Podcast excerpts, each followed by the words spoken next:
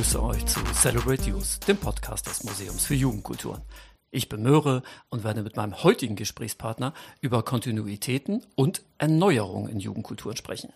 Dazu begrüße ich Felix. Hallo Möhre. Felix spielt bei Zeus, die sich 2013 in Schleswig gründeten.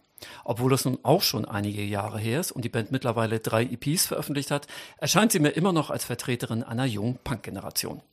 In ihrer Kommunikation über Social Media vermitteln Zeus eine große Freude und Dankbarkeit über die Möglichkeiten, Konzerte in einem selbstorganisierten Rahmen spielen zu können und weisen damit auf die Bedeutung einer gewachsenen Infrastruktur hin.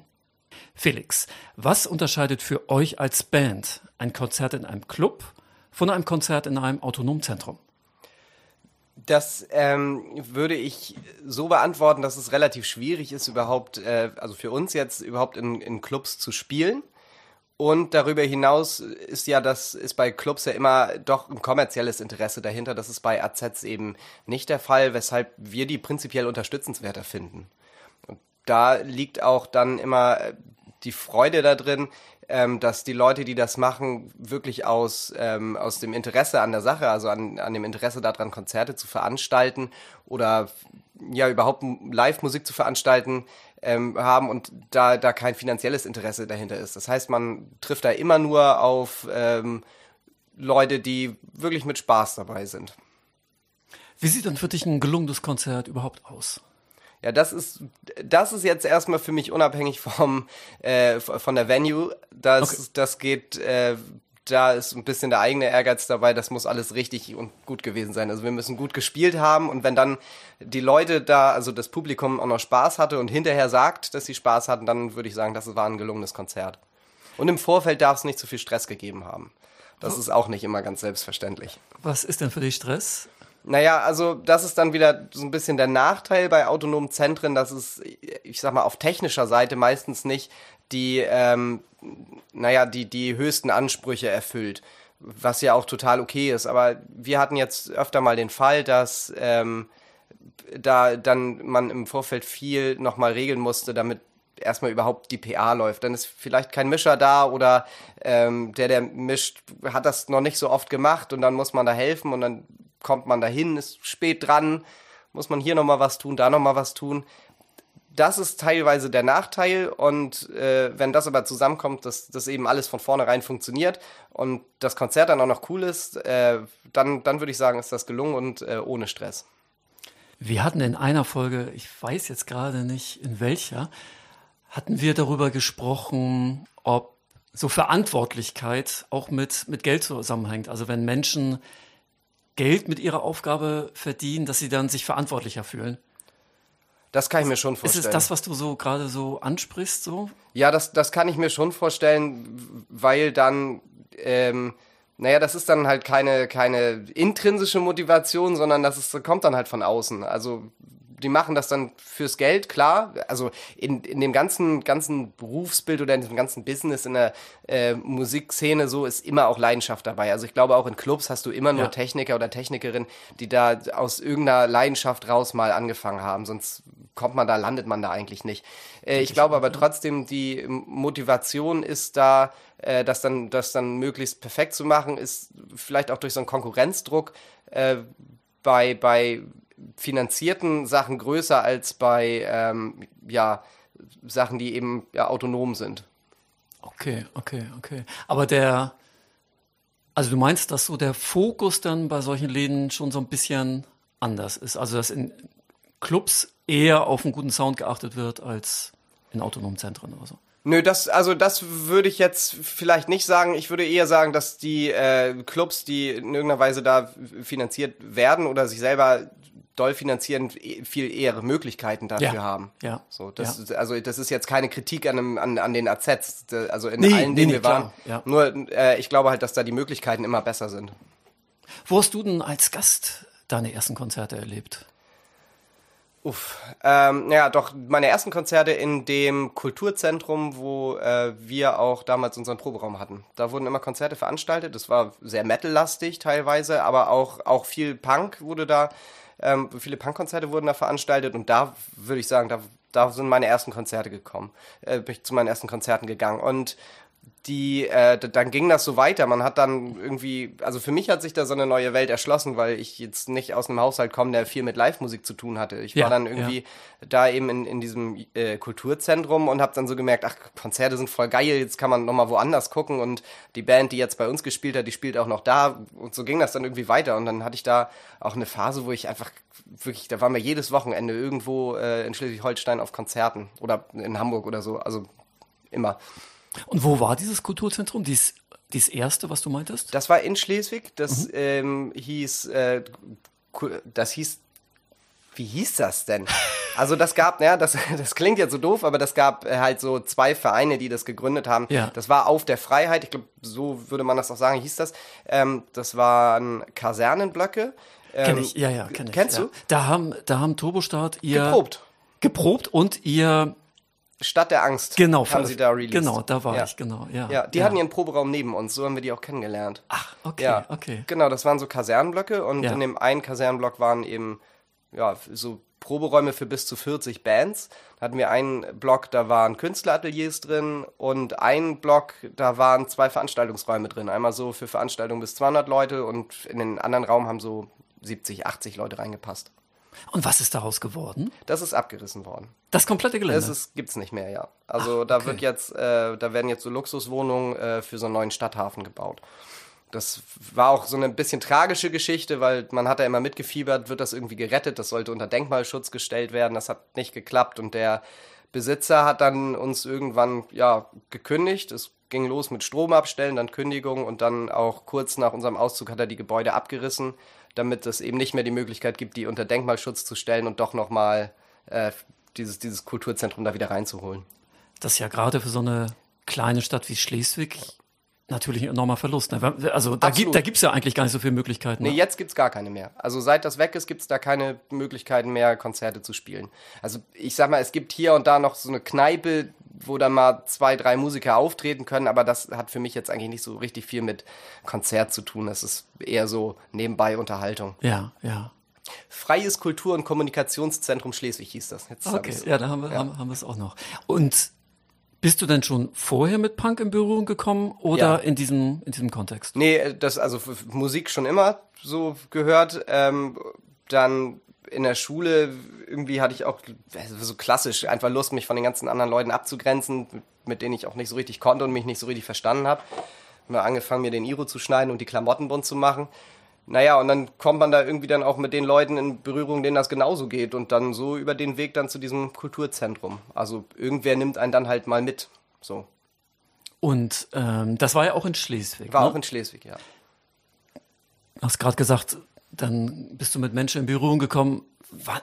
Ich stelle mir das auch eher klein vor, ne? Den ja, die, die Szene da oder den Rahmen. Ja, richtig. Naja, das ist, geht, aber genau, die Szene ist klein, das heißt aber auch die Möglichkeiten sind klein. Das heißt, ja. das, der, die, das, das ist relativ schnell, da geht relativ schnell der Anschluss zu finden.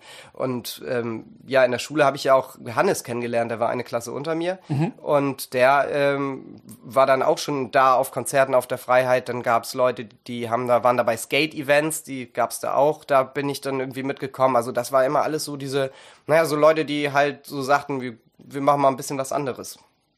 Wodurch hast du gemerkt, dass du, ja, klingt jetzt so ein bisschen platt, aber dass du anders sein möchtest oder dem Ausdruck verleihen möchtest? Diese ganze Konformität, die man so in der Schule erlebt ähm, und diese Selbstdarstellung, die häufig so mit einer, mit einer pubertären Entwicklung einhergeht, die hat mir irgendwie nie gepasst.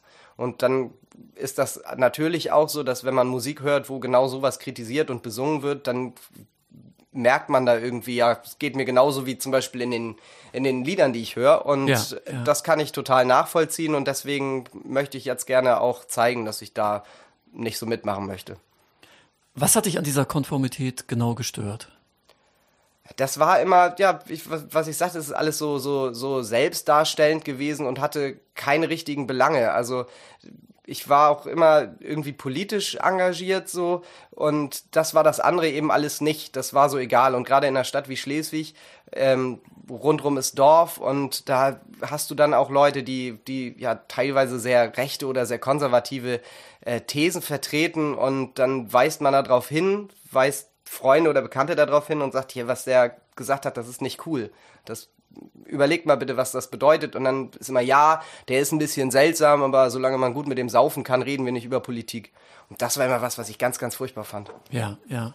Und was bedeutet im Gegensatz Punk für dich? Ja, das ist eigentlich immer so ein Nicht-Einverstanden-Sein mit der Situation. Ähm, und immer auch die Notwendigkeit, Kritik zu üben. Das ist, würde ich so, so ähm, als Punk definieren. Also das ist ja immer das, ne, was bedeutet Punk und ähm, ist das nicht am Ende doch alles gleich? Alle haben einen Irokesenschnitt und eine Nietenjacke, ist das nicht auch konform? Ja, aber also wenn man so anfängt, darüber zu diskutieren, dann braucht man auch nicht weitermachen.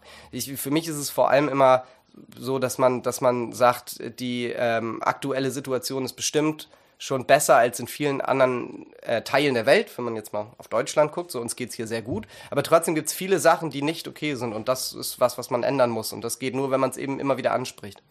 Naja, vor allen Dingen geht das uns sehr gut, weil es halt vielen anderen schlecht geht. Ne? Ja, das ist auch richtig, also absolut. Das, ja. das ist ja eins der Grundprobleme. Genau. Du hast eben gerade schon Hannes erwähnt, der war Ja. eine Klasse unter dir. Wie habt ihr euch als Band zusammengefunden? Also die Band hat Hannes gegründet mit zwei Freunden, mit Rasmus und dann gab es noch Jakob in der Schule, mit, mit der war Hannes, mit denen, mit äh, Jakob war Hannes in einer Klasse. Und wir hatten an der Schule eine, äh, einen Lehrer, das war mein Deutschlehrer auch im Abitur, und der hatte eine Oi-Punk-Band.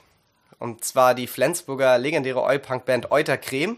Ja, Da hat er Gitarre gespielt und das fanden wir damals so witzig und beknackt, beziehungsweise Hannes fand das so witzig und beknackt, dass er das auch irgendwie äh, machen wollte und daraus ist dann diese Band Zeus entstanden. Die hatte am Anfang noch gar keine Songs oder irgendwas. Es gab erstmal diesen Namen und diese witzige Idee.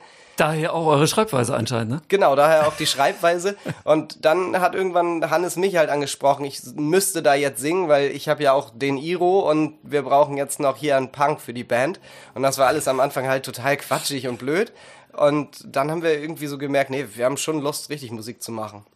So, so hat sich das entwickelt. Ja, ja. Und äh, hattet äh, ihr zu der Zeit dann auch schon Auftritte, als es noch nicht so, wie du Nee. beschrieben hast, ernsthaft war? Oder? Äh, Nee, also wir haben erstmal, mussten wir ja überhaupt gucken, wie man, äh, also die anderen mussten gucken, wie man Genau, Instrumente du ja nicht, spielt, ja. ich nicht. Nee, ich musste aber auch erstmal lernen, was man mit der Stimme machen kann Ja, und was ja. man damit besser nicht macht. Ja, ja. Äh, ja, und dann hatten wir irgendwann in einem Jugendzentrum in Schleswig so einen Auftritt ähm, und dann kam so der nächste und dann noch einer und das wurde immer mehr von, ähm, das ist hier alles witzig und lustig und ist egal, was wir machen, zu, ach, irgendwie ist dieser Quatschkram auch nicht so ganz das, was wir machen wollen. Also wart ihr in euren Anfangstagen musikalisch noch anders orientiert, oder? Ja, anders orientiert. Ich sag mal, der Rahmen unserer Möglichkeiten hat nicht viel anderes zugelassen. Das ist doch eine, schöne, ist doch eine schöne Definition. Ja. Ja. Und das ist halt nach und nach besser geworden. Also die, ähm, also Hannes und Rasmus, die hatten beide mal Gitarrenunterricht. Ähm, Marv hatte auch Bassunterricht, aber Rasmus hatte nie Schlagzeugunterricht. Das hat er sich bei uns selber beigebracht. So, Ja, und ja. das, das dauert natürlich, bis man das irgendwie halbwegs vernünftig kann. Das heißt, vorher war das schön eins bis vier durch und gucken, dass man am Ende des Liedes ankommt. Aber da scheint sich dann ja so ein auch musikalischer Ehrgeiz bei euch entwickelt zu haben. Ja, total. Also äh, das schon. Einfach, weil man dann so gemerkt hat, dass man mehr machen kann und dass man auch mehr machen möchte. Und dann vielleicht auch textlich und gesanglich, dass man doch mehr Leute erreicht, ähm, wenn man das vernünftig rüberbringt und nicht mit, mit lustigen Texten übers Saufen oder so. Ja, Sondern ja. dass man da dann auch die Möglichkeit hat, politisch zu sein. Ja, du, da hast du meine nächste Frage schon angesprochen. Womit beschäftigt ihr euch textlich? Was sind eure Themen? Ähm, naja, es ist immer, ich würde sagen, es sind immer Sachen, die mich selber beschäftigen. Also wenn ich, wenn ich Texte schreibe, dann sind das immer äh, Themen, die, die mich irgendwie beeinflussen im Alltag, die mich im Alltag beschäftigen und äh, mit denen ich unzufrieden bin. Also es ist viel auch so eine so eine Wut dabei tatsächlich, wenn ich Texte schreibe, weil es immer Sachen sind, wo ich so sagen würde, dann, wa warum macht denn da keiner was? Ist jetzt, ähm, ich hatte in dem Skript gelesen, du hast ja gefragt, ähm, ob man das eher, ob ich jetzt, oder ob wir sagen würden, wir kommentieren das eher. Ja, Ich würde da ja. eher, das, auch wenn das so abgedroschen klingt, aber ich würde eher sagen, das ist dann doch der Spiegel, äh, den man so vorhält. Also das darauf hinweisen. Und die Leute müssen schon selber ihr Verhalten überdenken und was machen, aber das muss man dann auch immer wieder aufzeigen, was nicht stimmt. Auch uns selber, also da will ich mich ja gar nicht ausnehmen. Es nein, ist auch, nein, immer, nein, auch ja. immer eine Selbstkritik dabei. Ich will nicht der sein, der auf der Bühne steht und mit dem Zeigefinger auf irgendwelche Leute ähm, zeigt, sondern das, das hat auch immer viel mit Selbst Selbstreflexion zu tun. Sonst würde ich auch auf die Ideen, Ideen gar nicht kommen, wenn ich das nicht bei mir selber finden würde. Und äh, wenn wir die Texte dann zusammen überarbeiten, also so läuft das meistens, dass ich was schreibe und dann oder auf einen Song was schreibe und dann gucken wir uns das zusammen an. Und dann ist es häufig, dass äh, die anderen dann eben auch was finden, wo sie da ähm, relaten können, also wo die sagen können, ja genau so und äh, vielleicht geht man noch einen Schritt weiter und formuliert das so und so und das kenne ich aber auch, äh, ja und so kommt das dann zustande, dass wir irgendwie das immer ganz gut zusammenkriegen für uns jetzt, dass wir dann am Ende damit zufrieden sind und sagen, ähm, so kann man das darstellen und so sehen wir eine Problematik, die wir ansprechen wollen. Das heißt, ihr komponiert auch gemeinsam oder ist einer eher so der Songschreiber oder wie entstehen die Lieder bei euch? Ich würde Hannes schon als musikalischen Leiter vielleicht einteilen, weil von ihm doch die meisten Grundideen kommen. Ähm, wir haben jetzt während Corona das so gemacht, dass jeder zu Hause, wir haben während der Corona-Pandemie am Anfang gar nicht geprobt, Ja, weil wir gesagt ja. haben, wir wollen uns da nicht treffen, wir wissen nicht genau, wo das hingeht. Aber da hat jeder zu Hause sich erstmal die Möglichkeit zugelegt, irgendwie was aufzunehmen, also Ja. ein Interface und eine Aufnahmesoftware. Und dann haben wir ähm, äh, dann, dann konnten so zumindest Demos entstehen und seitdem ist das dann doch ein bisschen breiter geworden, also dass jeder irgendwie was beisteuern kann, auch wenn es nur ein Riff ist oder sowas und man sagt, aber lass uns das mal ausarbeiten. Das findet dann im Proberaum zusammen und wenn das dann zusammen gespielt wird und man das so ein bisschen, ja, so, so, in der Art jammt oder so, dann wird da draus irgendwann halt ein Song. Und wir haben bei uns die Möglichkeit, das dann auch mitzuschneiden und nachzubearbeiten und dann auch umzustrukturieren und zu gucken, wie wollen wir denn jetzt die Songstruktur haben. Und wenn es dann noch einen Text dazu gibt, dann kann man auch sagen, ja, vielleicht macht man hier mal den Refrain doppelt so lang oder äh, Ja, hängt hier ja. noch mal was ran, dann kommt das besser hin. Ja, so entstehen die eigentlich. Wie oft probt ihr denn die Woche? Ihr wohnt ja auch nicht mehr alle so ganz nah beieinander. Nee, also wir versuchen einmal die Woche zu proben. Okay, ja gut. Ähm, Manchmal machen wir dann auch irgendwie ein Wochenende draus, äh, aber klappt jetzt auch nicht immer, also aus, also aus beruflichen Gründen, aber auch natürlich kommen da auch immer Freizeitaktivitäten dazwischen. Seht ihr euch musikalisch oder inhaltlich in so einer Linie mit anderen Bands? Also nicht so, dass ihr euch ganz stark daran orientiert, aber ordnet ihr euch da irgendwo ein? Naja, die Einflüsse sind halt immer da. Also ich glaube, dass wir alle von der von dem gleichen Genre geprägt sind, also oder von sehr ähnlichen Genres und äh, daher kommt das dann auch. Also wir sind alle mit Turbostart irgendwie aufgewachsen. Ähm, dann gab es bei uns allen auch eine Frau Potts-Phase. So, das sind, würde ich jetzt halt so nennen, weil das auch immer die Sachen sind, die in, in Reviews bei uns auch immer wieder zitiert werden. Und davon kann ich mich natürlich nicht lossagen. Klar, die haben totalen Einfluss auf uns, weil und wir haben die auch alle gehört. Ja. Aber ich, ich würde jetzt, also wir, äh, also wir, wir orientieren uns jetzt nicht aktiv an anderen Bands. Das, Ja, das ja. würde ich nicht sagen. Aber die Einflüsse, die wir haben, die kommen natürlich immer durch. Gibt es so in Schleswig-Holstein so eine aktive Community so mit Punkbands, wo ihr euch auch ein bisschen austauscht oder wo du mitkriegst, aha, die machen das, die machen das? Wie würdest du das so beschreiben? Ich glaube, in Schleswig-Holstein selber würde ich das jetzt nicht sagen. Also da gibt, gi- gibt es vielleicht, ja, aber da sind wir nicht so drin. Das ist eher mit Bands, die wir auf den Touren kennengelernt haben. Okay, Also okay, okay. so, wir haben immer noch die Kontakte zu Bands, mit denen wir, wenn wir mehrere Konzerte gespielt haben und uns gut verstanden haben, dann haben wir auch immer noch einen guten Kontakt zu den Leuten. Ja, ja. Wenn ja. das menschlich gepasst hat, natürlich. Also hat es in Ja, den ja. meisten Fällen, es ist immer dann auch so, so das ist, finde ich auch immer das Coole am Tour, Touren, äh, die Leute kennenzulernen und äh, dann zu merken, ach, äh, geil, so Spinner wie uns gibt's halt woanders auch und dann bleibt man in Kontakt und äh, beim nächsten Konzert macht man dann eigentlich immer da weiter, wo man aufgehört hat. Ja, so, ja, Mit ja. Gesprächen und dem Blödsinn und sowas und das finde ich immer ganz schön. Ja, ja, definitiv, ja.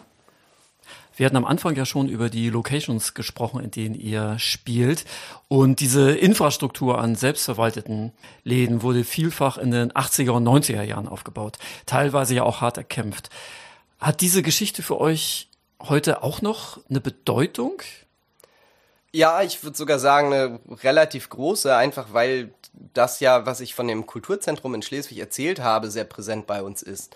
Das Ja. heißt, diese, diese Bedrohung, die war da immer da, die permanente Bedrohung, dass es das irgendwann nicht mehr gibt und dass wir jetzt auch dann gesehen haben, was das eigentlich bedeutet, wenn sowas wegfällt, Ja. die ist uns immer, die ist sehr präsent bei uns. Das heißt, jedes AZ ähm, finden wir immer erstmal unterstützenswert.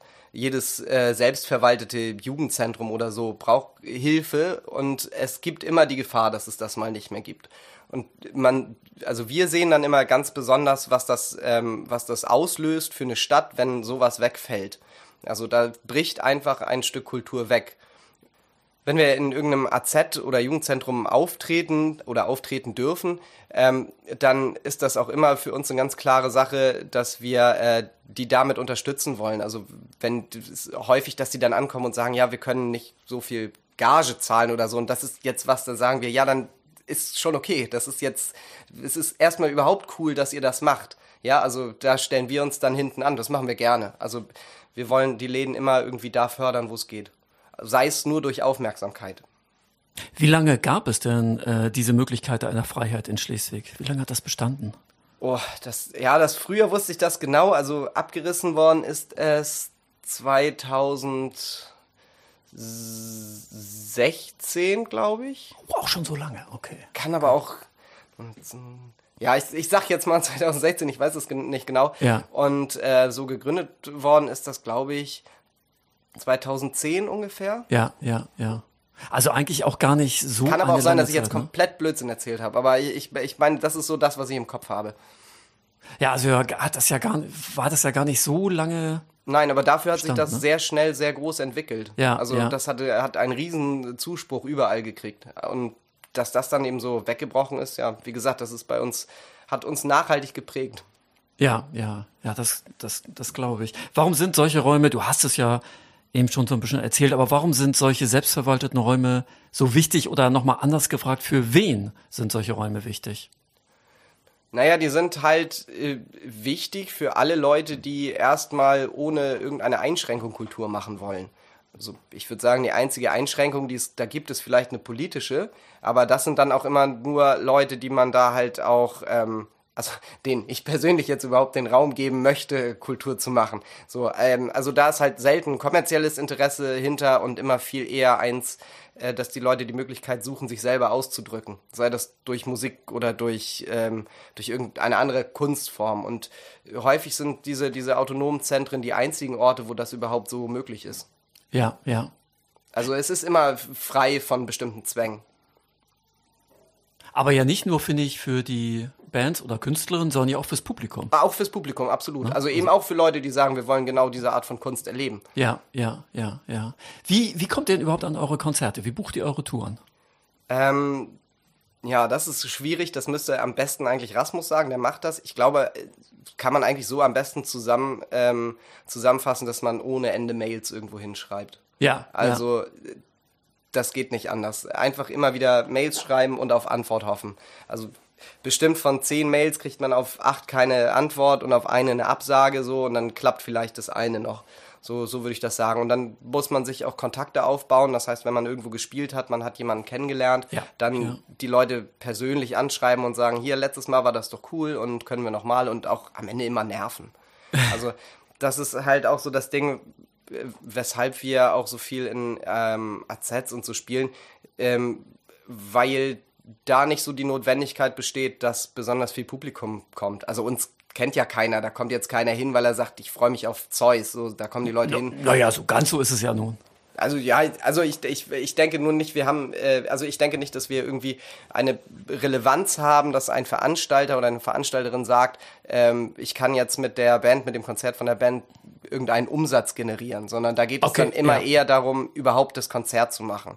Das heißt, das Konzert zu veranstalten und äh, dann ja eigentlich einen schönen Abend zu haben. So, das ist eher das Konzert äh, das Ziel des Abends als ähm, Einnahmen, die durch so ein Konzert zustande kommen. Aber so soll es ja auch sein. Also soll's das, sein, ja. das, also das ist, das ist ja das Schöne daran, ne? Richtig, absolut. Ähm, wäre es denn, also wenn wir jetzt mal bei diesem finanziellen Aspekt bleiben, Touren, jetzt auf eine Band bezogen, kostet ja auf jeden Fall auch erstmal Geld. Ja. Also auf jeden Fall Spritgeld. Ja. Dann entweder muss ein Bus gemietet werden oder die, Bus, die Band hat selber einen Bus, dann muss der ja auch irgendwie finanziert werden, Schlafplätze, Essen und so weiter und so fort. Genau, ja. Und so weiter und so fort.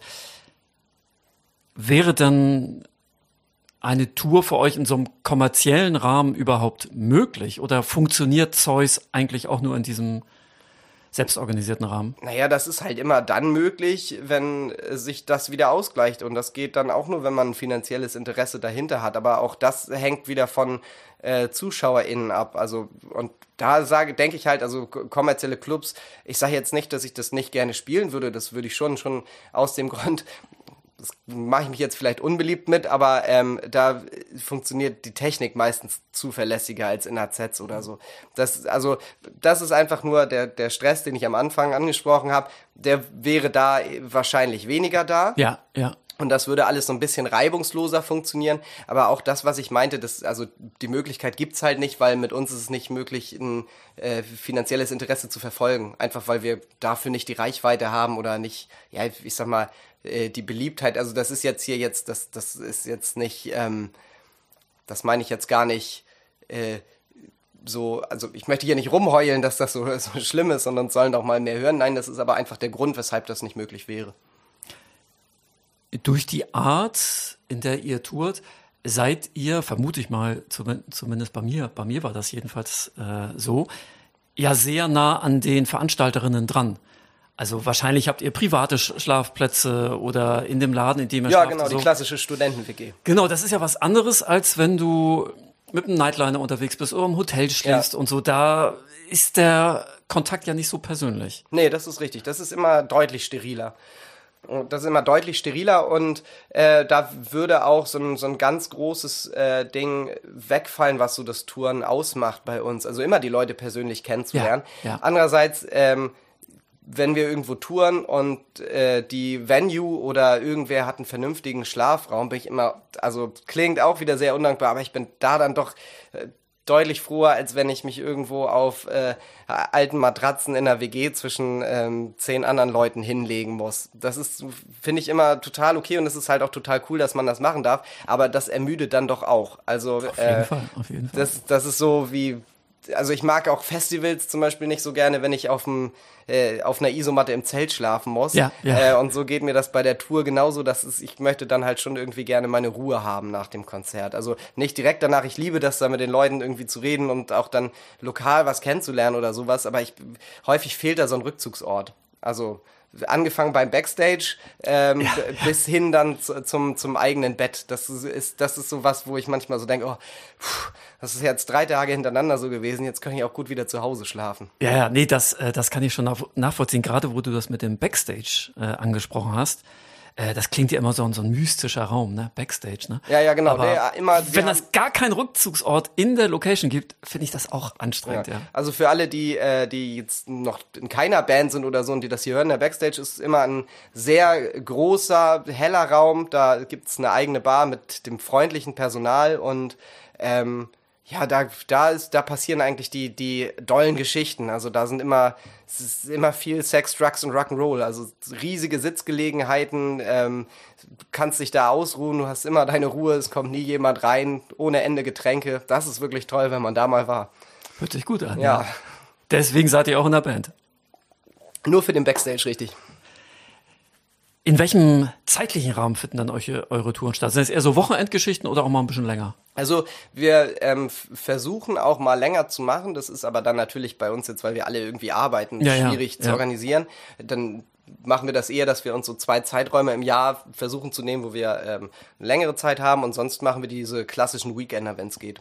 Und dann auch mit anderen Bands zusammen, dass ihr mal ein paar Tage zusammenfahrt? Oder ist es dann eher Zufall, wenn ihr Bands öfter trefft? Ja, also das versuchen wir schon gezielt. Mhm. Ähm, einfach auch, weil das, dann versucht man eben die Bands zu nehmen, die man schon kennt, wo man weiß, ja. dass das irgendwie ähm, sich zum einen musikalisch teilweise überschneidet, also dass man da schon im, möglichst im gleichen Genre irgendwie unterwegs ist, aber dann vor allem, weil das menschlich passt. Also ich habe immer total Bock darauf, da äh, die Leute wiederzutreffen. So jetzt auf der letzten Tour haben wir ja auch viele Konzerte mit Leitkegel gespielt. Mhm, und das ja. ist, das finde ich dann, also da freue ich mich immer so total drüber, die dann wieder zu sehen zum Beispiel. Und das ist dann für mich auch, also diese Dreiviertelstunde Konzert ist natürlich so so das Ding, wo man vielleicht darauf hinarbeitet, aber für mich ist eigentlich das Highlight auch alles drumrum, also mit Ja, diesen Leuten dann ja. da äh, in, ins Gespräch zu kommen oder auch wenn du dann in den Clubs bist, wo du schon mal warst, wo du die Leute kennst und dann mit denen da noch sitzt und Ja. schnackst und auch ähm, guckst, wie sich das entwickelt hat, das ist das, was ich daran so mag. Klar, ich glaube, das geht, ja, das geht, würde ich mal behaupten, den meisten Menschen so, Ja. die, die in einer Band spielen oder die Konzerte spielen. Das macht es ja letztendlich aus. Ne? Mhm. Also ich glaube, gerade in dem Kontext, in dem ihr euch auch bewegt. Ja, ja, klar. Ja, aber das ist halt, da sind wir wieder beim kommerziellen Interesse. Ja, ja. Also es ist halt immer die Leidenschaft, die einen antreibt. Ja, ja. Wenn wir jetzt mal so ein bisschen von der Band weggehen und auf dich als Menschen schauen, in welchem Kontext bewegst du dich so persönlich? Ist das auch eher so ein Punk-Kontext oder hast du auch ja, so, so Außenkontakte in die bürgerliche Welt oder ich weiß auch nicht, wie ich das beschreiben soll, ja. Ich habe das während der Corona-Zeit festgestellt, dass ich sehr doll anscheinend in einer Blase drin bin. Also ähm, ich hatte nämlich, ich, ja, ich würde es schon als Glück bezeichnen, dass aus meinem Bekanntenkreis keiner angefangen hat, rumzuschwurbeln oder zu spinnen.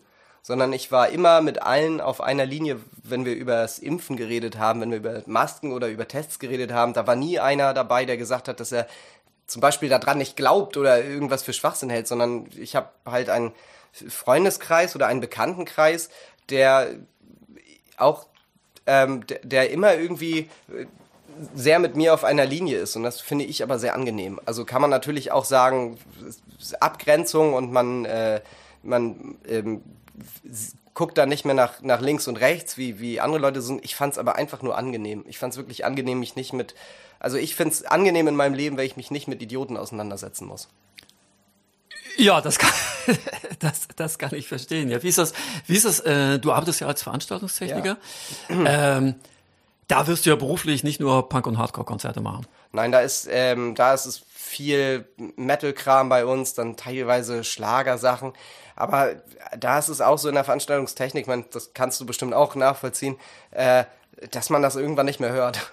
Also es ist so, du machst ja da deinen Job und dann ist die Musik so nebenbei, weil man die ganze Zeit konzentriert auf das ist, was man macht. Aber was Ja, da jetzt ja. so für Musik stattfindet, das ist, ähm, das ist dann so Nebensache. Aber was ich da immer merke, ist, dass mir dadurch auch äh, viel jetzt die äh, Lust vergeht, selber auf Konzerte zu gehen.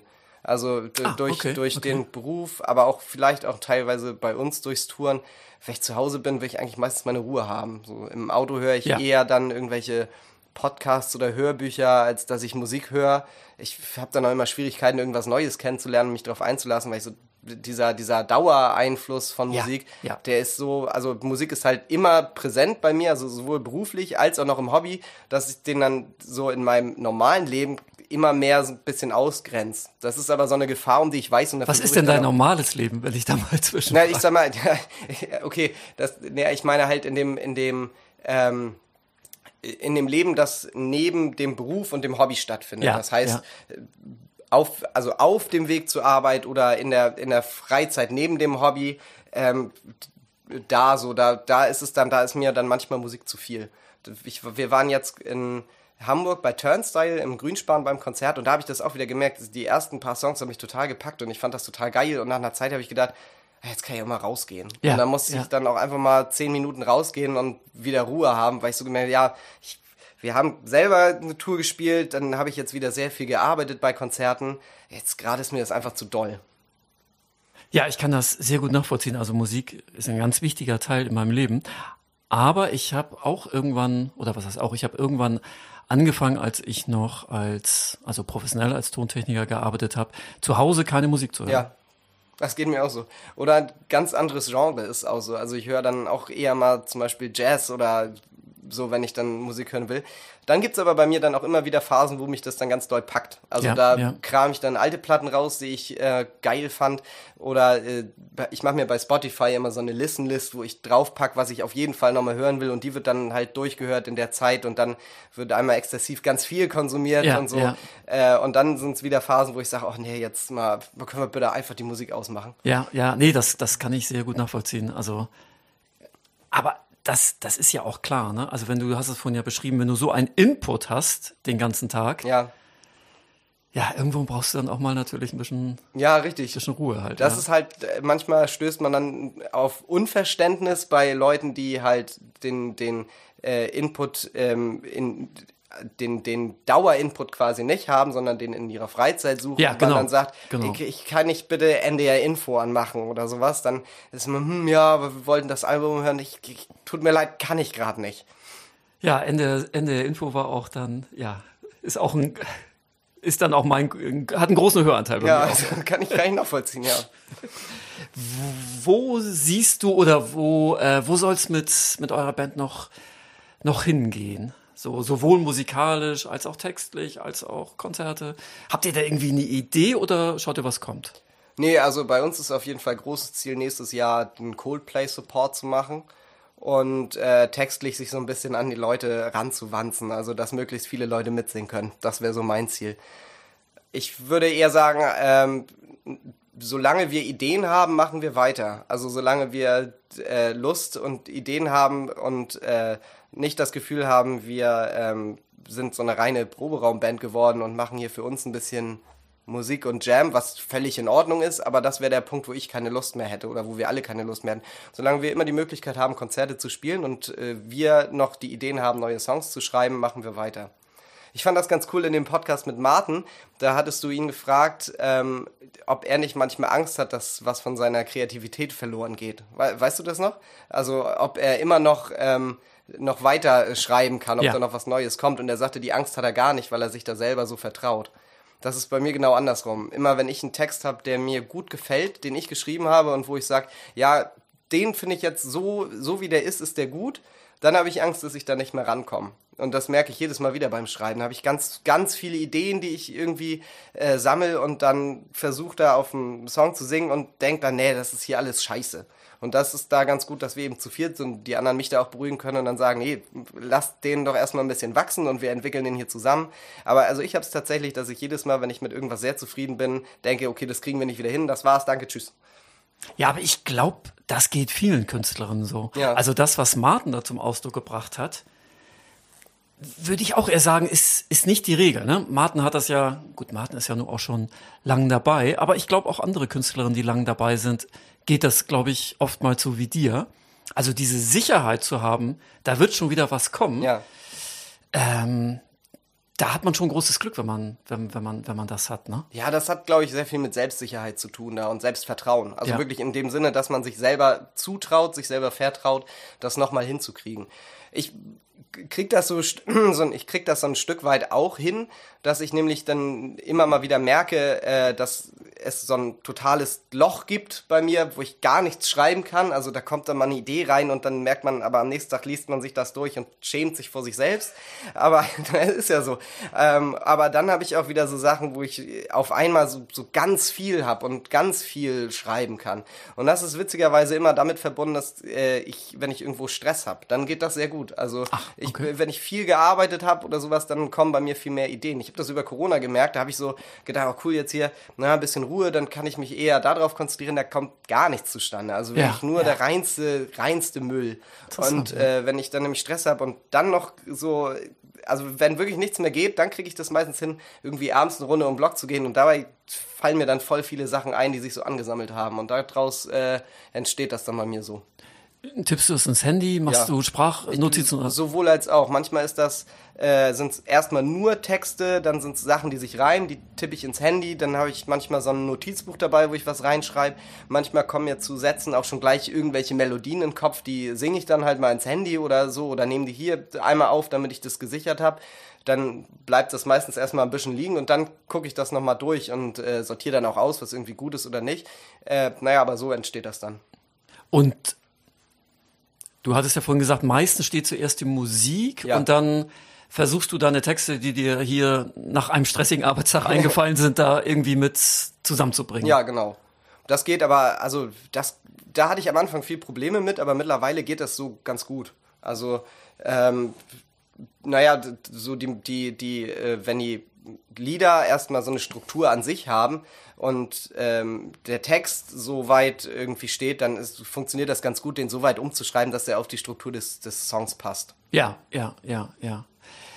Du hattest vorhin gesagt, ähm, ihr probt so ungefähr einmal die Woche. Was hast du es im Vorgespräch gesagt? Oder nee, nee, das habe ich hier schon gesagt. Okay, alles klar. Ja. Ihr probt ungefähr einmal die Woche. Das heißt, ihr seht euch ja, ja. auch relativ häufig.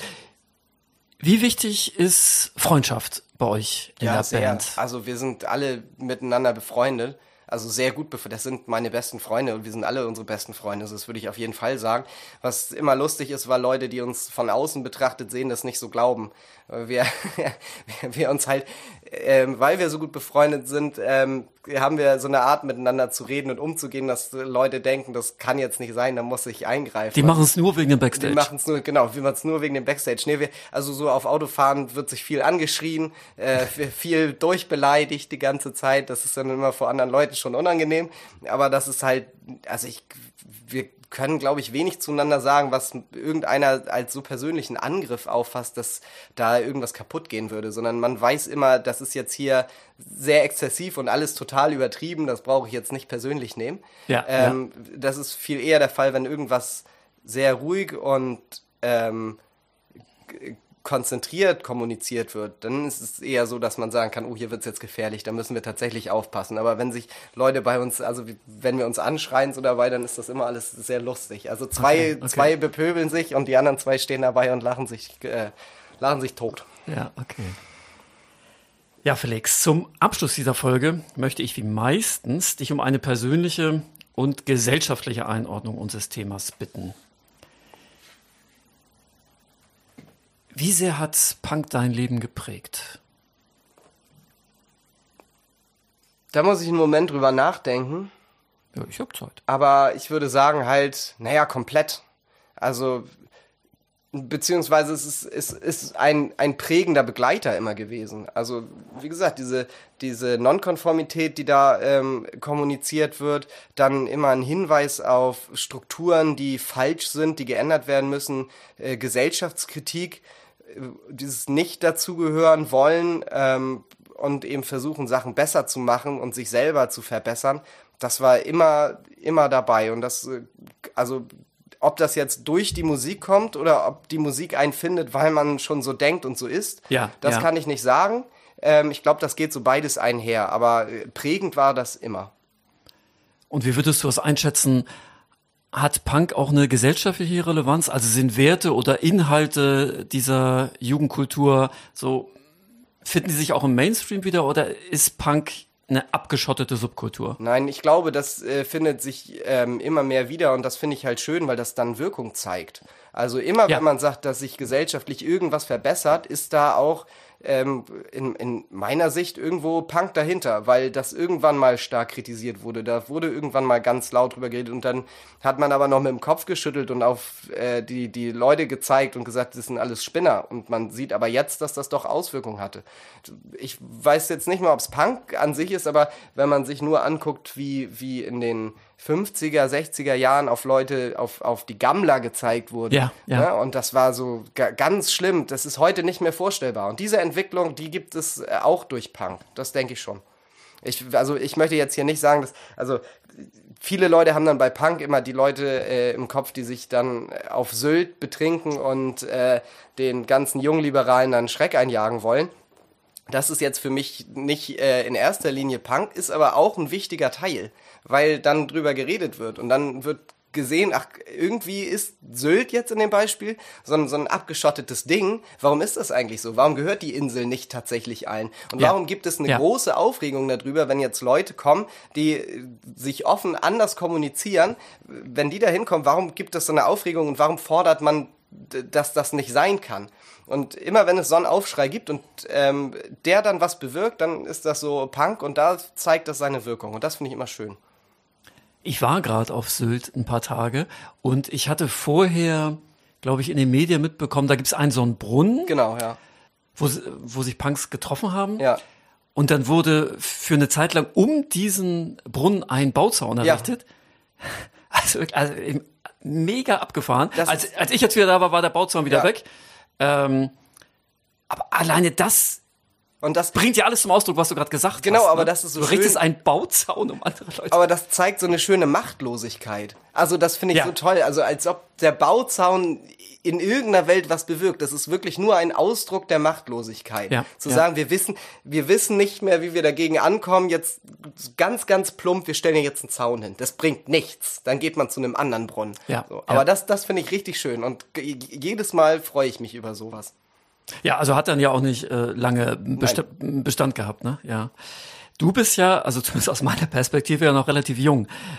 Ich habe immer so den Eindruck, die Kids hören eher andere Musik oder sind eher in anderen Jugendkulturen unterwegs. Wie ist da so deine Einschätzung?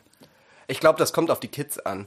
Also, ich, Hannes hat da mal eine Geschichte erzählt, die fand ich dann auch wieder erschreckend. Da war irgendwo Fußballspielen auf dem, auf dem Sportplatz und da waren dann auch Kinder, die irgendwas gemacht haben. Also, was heißt Kinder? Jugendliche, Ja, ja, so, ja. so in dem Alter zwischen 12 und 14 irgendwie. Das würde ich jetzt auch nicht mehr als Kind bezeichnen, so jugendlich. Und die haben ähm, Musik gehört über so eine, so eine Bluetooth-Box.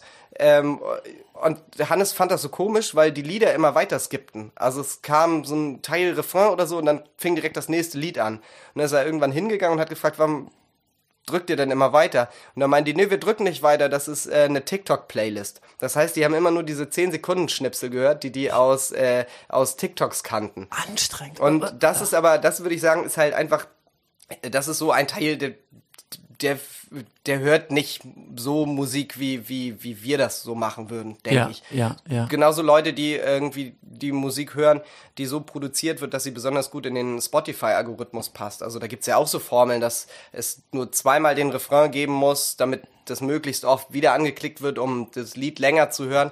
Ähm, gibt Leute, die hören das so. Für mich hat eigentlich jede Musik so seine Daseinsberechtigung, ihre Daseinsberechtigung. Solange das Leuten Spaß macht, ist das alles okay. Ja. Ähm, ich glaube aber, dass das so fern ist von dem Musikverständnis und den Hörgewohnheiten, die wir so haben, ähm, dass, dass da keine Schnittmenge gibt. Und ich glaube, es gibt dann immer noch genauso Leute und äh, jüngere Menschen, die äh, Musik auch mit dem Verständnis hören, wie wir das hören. Aber da gibt's eben dann immer weniger Berührungspunkte dazwischen. Und von der inhaltlichen Orientierung, also du hast ja jetzt mehrmals diese Nonkonformität erwähnt. Wie würdest du da so Menschen in deinem Alter oder die ein bisschen jünger sind einordnen?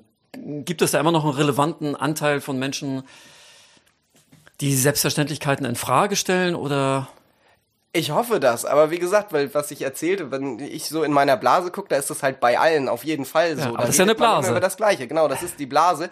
Und ähm, ich, kann irgendwie nur in der gucken und da fühle ich mich sehr wohl, weil ich Ja. so sehe, ach, das funktioniert.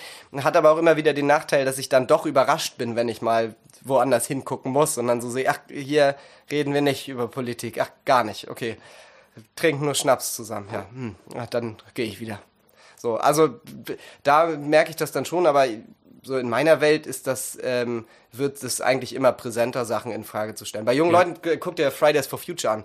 Riesige Bewegung und ähm, ganz klar werden da Selbstverständlichkeiten in Frage gestellt. Ja, und das, das so zu sehen, dass bei, bei äh, Menschen zu sehen, die noch viel jünger sind als ich, ähm, dass die da so ein politisches Interesse und so ein Riesenengagement an den Tag legen, das äh, finde ich richtig schön. Also das finde ich ganz toll. Ja, damit hast du ja ein hervorragendes Schlusswort äh, gefunden. Ich finde auch ganz toll, dass wir diese Folge mit dir gemacht haben. Ja, ich habe zu danken. Es hat mir sehr viel Spaß gemacht. Ja, vielen Dank. Wenn ihr uns zustimmen wollt, wenn ihr Widerspruch habt, dann meldet euch unter celebrateuse@jugendkulturmuseum.de. Weitere Informationen über das Museum und die Themen von Celebrate Youth findet ihr auf unserer Seite jugendkulturmuseum.de. Werdet Teil des Podcasts, bringt Themen ein, stellt uns Fragen. Wir freuen uns auf alles, was kommt und vor allem auch auf die nächste Folge.